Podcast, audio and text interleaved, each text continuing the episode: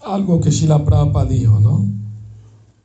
Eh, Prabhupada, fui a Estados Unidos, un país desconocido, sin ningún amigo, sin ninguna esperanza, simplemente con la teoría de que iré a predicar allí y con esta expectativa también de que tan pronto como les pida que abandonen todos estos malos hábitos, me pedirán que me vaya.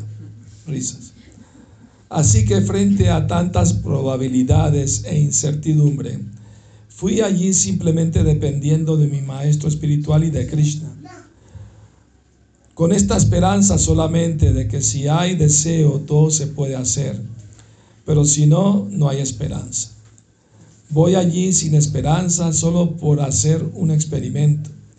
Mis otros hermanos espirituales fracasaron. Muy bien, Guru Maharaj me, lo pidió. Al principio no lo hice. Déjame hacerlo ahora en mi vejez. Así que se convirtió en un gran éxito, sorprendentemente.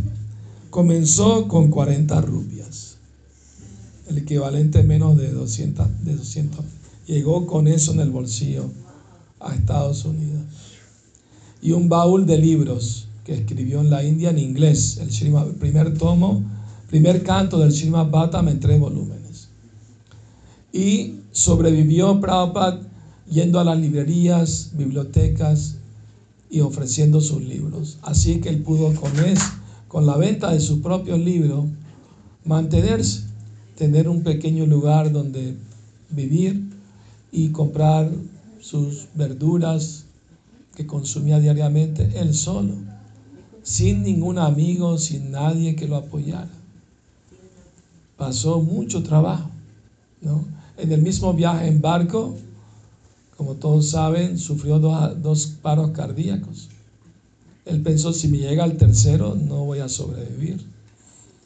Pero el tercer día, en la noche, tuvo un sueño donde Krishna apareció con un barco enorme con todos sus avatares y le aseguró, voy a llevar tu barco a su destino sano y salvo. Y después de ese sueño, el mar Atlántico se tranquilizó.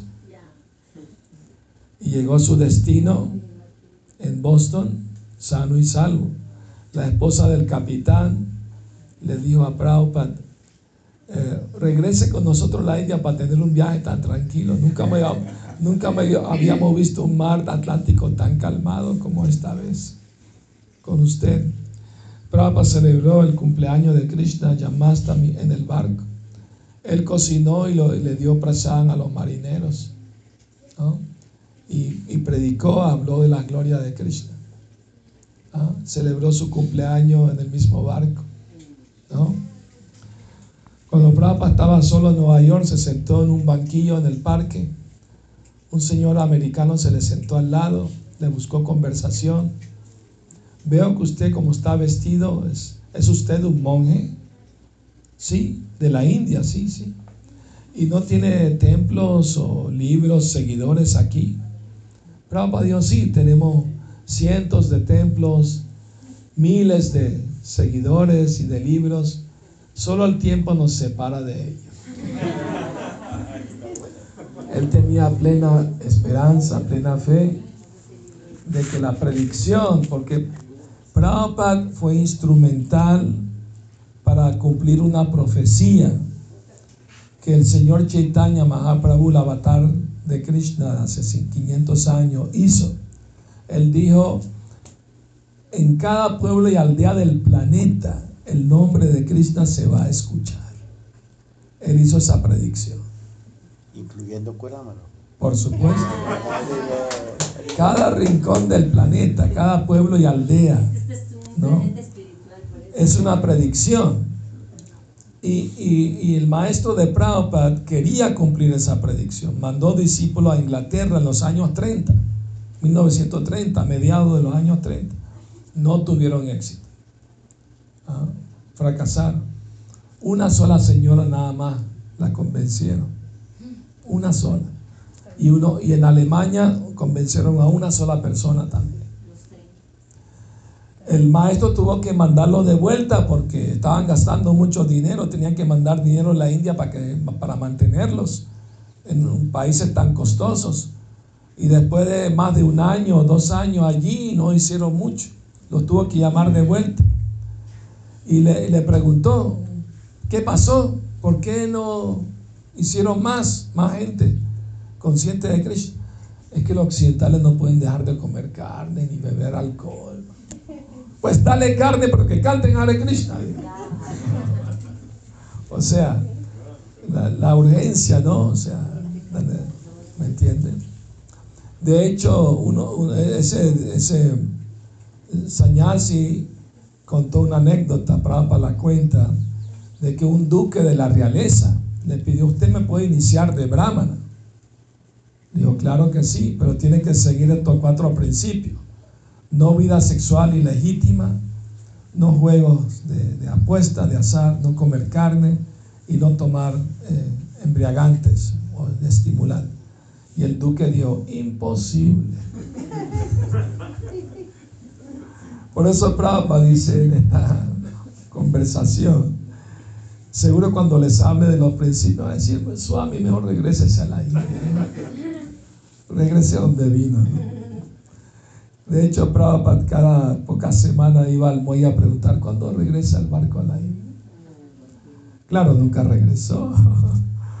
eh, y, el, y, la persona a quien él le preguntaba, usted viene a menudo a preguntarme, pero nunca se va. Nunca compra el boleto. Nunca, nunca. El boleto ya lo tenía de regreso, porque se lo regalaron. Prabhupada se vino en un, en un buque de carga, no en avión. Hubiera sido más cómodo venir, porque eso es lo que le ofrecieron. No tenía dinero, no tenía nada. Se acercó a una señora, Sumati Murarji, dueña de una compañía naviera ¿no? de transporte, no era de pasajeros, pidiéndole que lo ayude, lo deje subir a uno de sus barcos para viajar a, predicar a Estados Unidos. Y le dijo, no, usted está muy anciano, se puede morir en el viaje, o se puede morir allá. Y dijo, bueno, viejo eres tú, le dijo. ¿No? Yo tengo que cumplir la misión que me dio mi maestro y el Señor Chaitanya. Prabhupada tenía mucha fe y determinación. Y como tenía el corazón limpio, puro, Prabhupada nunca en su vida, nunca en su vida desde que nació, tomó licor, comió carne, tuvo relaciones ilegítimas con mujeres, nunca en su vida, o jugar apuesta, dinero, nunca, ni siquiera nunca fumó, tomó café, nada, toda su vida, ¿no? Una vida muy pura, muy noble dedicada al servicio de Dios. Tuvo familia, ¿ah? tuvo cinco hijos, ¿ah? los mantuvo todos, tenía una, una fábrica de productos farmacéuticos. Papá se graduó de ingeniero químico. ¿ah? No aceptó el diploma como protesta por el gobierno británico, pero se graduó. Y su maestro le pidió cuando él le escribió a su maestro, ¿no? Ah, mi querido maestro espiritual, usted tiene tantos sirvientes, discípulos con usted, renunciante, brahmachari, sanyasi, pero yo estoy casado, tengo deberes familiares, de trabajo, familia, no lo puedo servir directamente, pero por favor dígame de qué manera yo lo puedo servir. Y su maestro le envió una carta que le llegó a Prabhupada dos semanas antes de que su maestro partiera de este mundo. Y en la carta le dijo, quiero que prediques este mensaje de la conciencia de Krishna en los países occidentales. Eso te hará bien a ti y le hará bien a la gente que escuche el mensaje. Si llegas a tener dinero, imprime libros. Se lo dijo en Radhakunda cuando se encontró con su maestro en Brindavan. Entonces, uh, Prabhupada dijo, yo tenía la corazonada de que Krishna quería que yo fuera el instrumento para que la conciencia de Krishna llegue a los países occidentales. Porque cuando Prabhupada nació, su padre, Gor Mohande, un devoto puro de Krishna, le hizo su carta astrológica. Vino, llamó un astrólogo bueno Y el astrólogo hizo, profetizó, dijo, este niño cuando tenga 70 años va a cruzar el océano y va a abrir 108 templos fuera de la India. Eso fue primero. Después, eh, Prabhupada se enteró de que el, el, padre de su maestro, Bhaktivinoda Thakur, había hecho otra profecía, que en el futuro cercano una gran personalidad va a venir y va a llevar la conciencia de Krishna uh, a los países occidentales, fuera de la India. Esa es la segunda profecía. Y la tercera fue cuando su propio maestro espiritual dijo, porque sus hermanos lo apreciaban mucho, lo querían mucho, Prabhupada los ayudó a abrir un templo en, Mumbai, ¿no?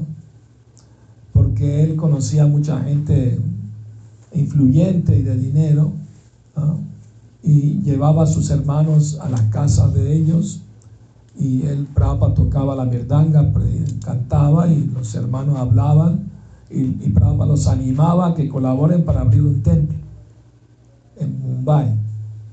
Y con la ayuda de Prabhupada se abrió el templo. Y su maestro vino a inaugurar el templo, instalar deidades de Krishna, Radha y Krishna. Y uno de sus eh, discípulos, Bhaktisaranga Goswami, en privado le dijo a su maestro, mi querido maestro, si no fuera por la ayuda de, nuestro, de mi hermano Abay Charan, no hubiéramos podido abrir este templo. Él debería ser el presidente de este templo. Pero la Bhaktisiddhanta Saraswati Thakur dijo, no, es, es mejor que por ahora él viva parte de ustedes. Pero llegará el momento en el futuro que él mismo lo hará todo. Él solito lo va a hacer todo. Y así fue. Eh, Bhaktisaranga se lo confió a Prabhupada en privado también, lo que dio su maestro. Prabhupada lo guardó eso en su corazón. De que mi guru tiene tanta confianza en mí, no lo puedo defraudar. ¿Ah? Prabhupada no lo pudo hacer inmediatamente. Todavía tenía deberes familiares, de trabajo. Eh, cuando ya sus hijos estaban grandes y podían valerse por sí mismos, ¿ah? Prabhupada decidió a los 63 años tomar la orden de renunciante. A los 59 se retiró de la familia, se fue a vivir a un lugar sagrado en la India, Brindaban, y a los 63 años tomó la orden de renuncia. Y, en el, y, y cuando tenías 69 años, pudo conseguir que alguien lo ayudara con el pasaje. No tenía dinero.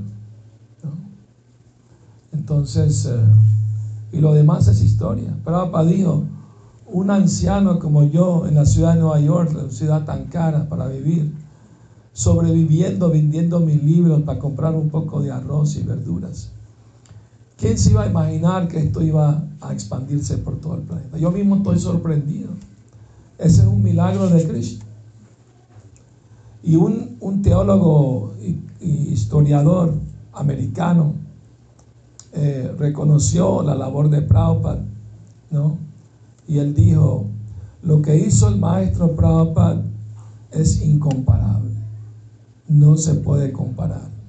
Podemos citar el ejemplo, por supuesto, de Jesucristo, que también salió a predicar y hizo gente discípulos y, y los instruyó que también prediquen, ¿no? Pero Jesucristo predicó a gente de su propia comunidad citó las escrituras que todos aceptaban, que era la, Torah, el Antiguo Testamento. ¿no? Hablaba el mismo idioma. Pero el maestro Shila Prabhupada tuvo que ir a un país extranjero. Presentó escrituras, nadie las conocía, nadie las practicaba. ¿no? Con gente que estaban adictos a comer carne, embriagarse, drogas, sexo libre, alcohol, etc. Y, el LSD, todo tipo de drogas, y los convenció de dejar todo eso para servir a Dios. Y no solo eso, apenas llegaban, los entrenaban poco, vayan a abrir un templo a otro país. Ah, pero yo no sé cómo hacer eso, Cristo te va a ayudar, ándale. Y en pocos años se abrieron templos en los cinco continentes del planeta en poquitos años. ¿ah? Entonces, ese logro que hizo Prabhupada de inspirar, motivar a jóvenes que estaban sin saber qué hacer con su vida, buscando respuestas existenciales y encontraron las respuestas idóneas, correctas que Prabhupada les dio. Que la vida humana tiene como objetivo regresar con Dios y ser feliz eternamente. Y no seguir pudriéndose en este mundo de muerte y sufrimiento. ¿Ah? Y que por cantar los santos nombres de Dios y dejar los malos hábitos, uno puede lograr el éxito espiritual en la vida. Les dio un método diario de práctica. No la religión de un día a la semana ir a misa y ya cumplí, ¿no? Les dio una forma de vida pura, ¿no? Entonces, Srila Prabhupada, como un, gran pionero, ¿no? De traer la conciencia de Krishna en persona. De hecho, él pidió ayuda a sus hermanos. Mira, estoy solo aquí en Nueva York. ¿Por qué no abrimos un templo para nuestro maestro aquí? Ayúdenme. Nadie lo ayudó. No, tenemos mucho deber aquí en la India, no podemos, no podemos. ¿no? Prabhupada entendió, Krishna quiere que yo lo haga solito, pues. Y así fue. ¿Ah? Entonces, claro, eh, los discípulos, por agradecimiento, por amor a Shila Prabhupada, ¿no? Se entregaron y, quisieron ayudarlo con toda su vida. Jóvenes, ¿ah? dejaron todo comodidad del hogar, estudios, todo, para entregarse a la misión de difundir el mensaje por todo el mundo. Eso que Prabhupada hizo es un milagro. Una vez un reportero lo retó a Prabhupada. Bueno, el Maestro Jesucristo hizo muchos milagros. ¿Qué milagro ha hecho usted? Prabhupada dijo, aquí está mi milagro, señalando a sus discípulos. Antes ellos estaban adictos al alcohol, a las drogas, al sexo libre, a, comer carne, a tantas cosas. Y lo dejaron todo para servir a Dios. ¿No le parece un milagro? Reportero, bueno, la verdad sí es un milagro. Porque la gran mayoría de la gente piensa que no puede vivir sin esas cosas. No, no se puede imaginar la vida sin, sin, ¿no? sin esas cosas. Pues. Entonces, y que jóvenes lo puedan hacer, ¿ah? eso es realmente algo ¿no? inaudito, pues, algo único. Porque casi toda la vida nadie le pide que, siga algo, ¿no? Simplemente rezale a Dios y da tu monedita y ya está, ¿no? canta un mantra o lo que haga una meditación, pero no, no le piden que cambie su forma de vivir o sus hábitos. Pero Prabhupada mantuvo la pureza ah, de su movimiento. Y él pidió que sus seguidores la mantuvieran esa pureza. Y él dijo, la pureza es la fuerza, los libros son la base. ¿Y qué otra cosa? Lo otro. La prédica es la esencia, la utilidad del principio. Ser útil, ser práctico, ser instrumento para el bienestar de los demás, es el lema de Prabhupada. Vida sencilla, pensamiento elevado. Amar a Dios, entregarse a Dios, conocerlo como realmente es. Porque Prabhupada dijo, Todas las religiones están buscando a Dios y yo se lo estoy presentando. Aquí está Dios, Krishna. Acéptelo.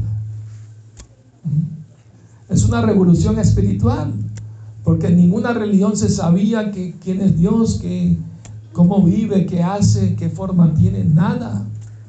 Solamente se saben unas cuantas cualidades de Dios, que es muy grande, muy poderoso, muy omnisciente, pero ¿quién, qué, ¿cómo es su personalidad? ¿Qué aspecto tiene?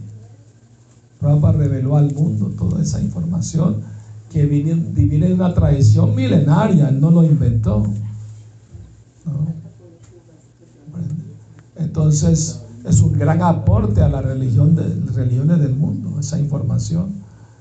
Y, y muchos están abriendo su corazón, su mente para entender y aceptar esa información.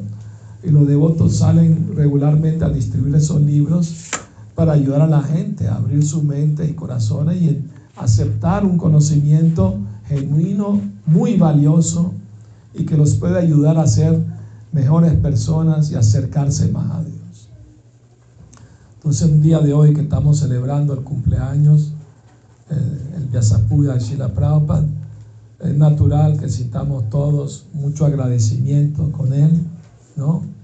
Y, y, querramos servirlo y querramos servir su misión y, y aprender a querernos, amarnos más los unos a los otros y apreciar a todos y motivar a todos a seguir cumpliendo esa misión, ese deseo de Sila Prabhupada, de ayudar a la gente que está sufriendo.